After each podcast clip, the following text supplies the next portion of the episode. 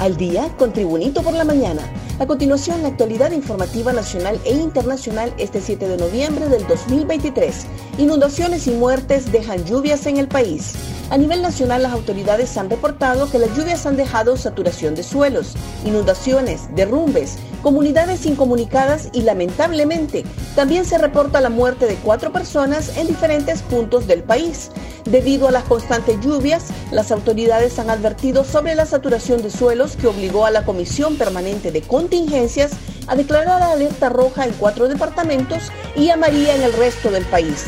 El ministro de Copeco, Darío García, detalló que ya registran 7.287 familias afectadas, 129 damnificadas, 542 evacuadas y 239 albergues habilitados por el impacto de las lluvias en el país.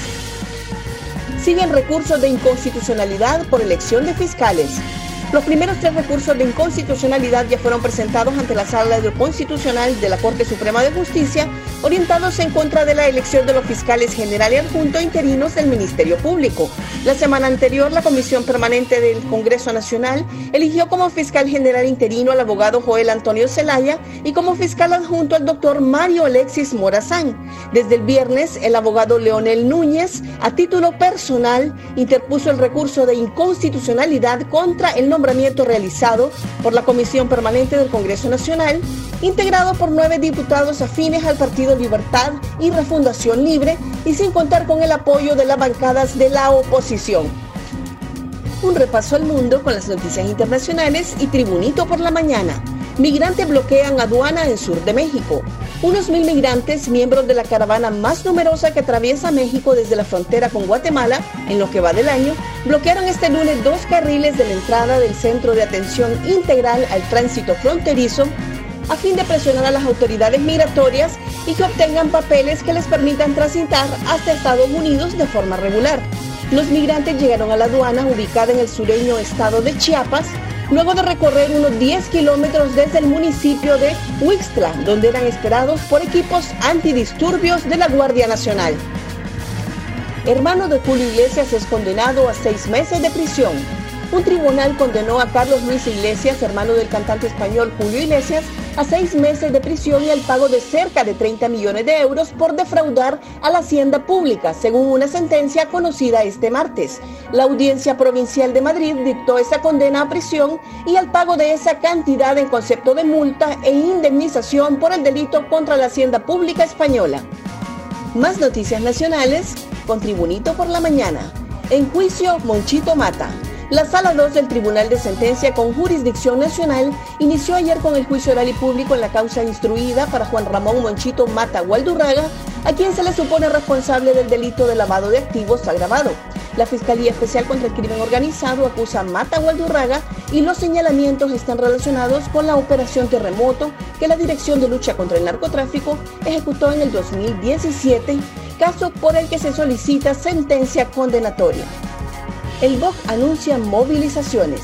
El bloque de oposición ciudadana llamó a todo el pueblo hondureño sin distingo de colores políticos, económicos y sociales a estar alerta y listos para las acciones que de manera pacífica y patriótica realizarán en los próximos días, semanas y meses en todo el país por las violaciones a las leyes y la constitución por el partido en el poder.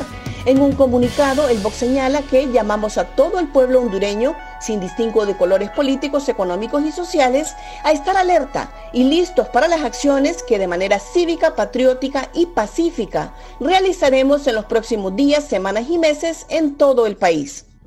Dialogar para bajar tensiones recomienda diputado. El jefe de la bancada del Partido Libertad y Refundación Libre, Rafael Sarmiento, denunció un plan para darle un golpe técnico al presidente del Congreso Nacional, Luis Redondo han intentado irrumpir las puertas que conducen hacia la presidencia del Congreso Nacional y entrar por la fuerza, lo que ha sido repetitivo. ¿Cuál es la intención de estar haciendo esto? Se preguntó Sarmiento. Pues la información que tenemos, se respondió, es que hay un plan para sacar al presidente Luis Redondo, darle un golpe técnico de manera violenta e imponer a alguien en una supuesta sesión que planean algunos diputados de oposición, acción que literalmente es volver a los actos del 2009.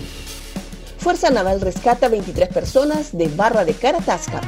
La base naval de Caratasca activó de inmediato una operación de salvamento, rescatando a 23 personas que habían naufragado en la barra de Caratasca en el departamento de Gracias a Dios. Una unidad rápida de respuesta se desplegó de manera inmediata. Los esfuerzos de rescate culminaron con el salvamento de 13 ciudadanos estadounidenses, un ciudadano cubano y nueve hondureños. Estas personas son miembros de la comunidad cristiana Casa de Gloria y Esperanza para las Naciones y fueron encontrados flotando en las cercanías del lugar de naufragio. Gracias por tu atención. Tribunito por la Mañana te invita a estar atento a su próximo boletín informativo.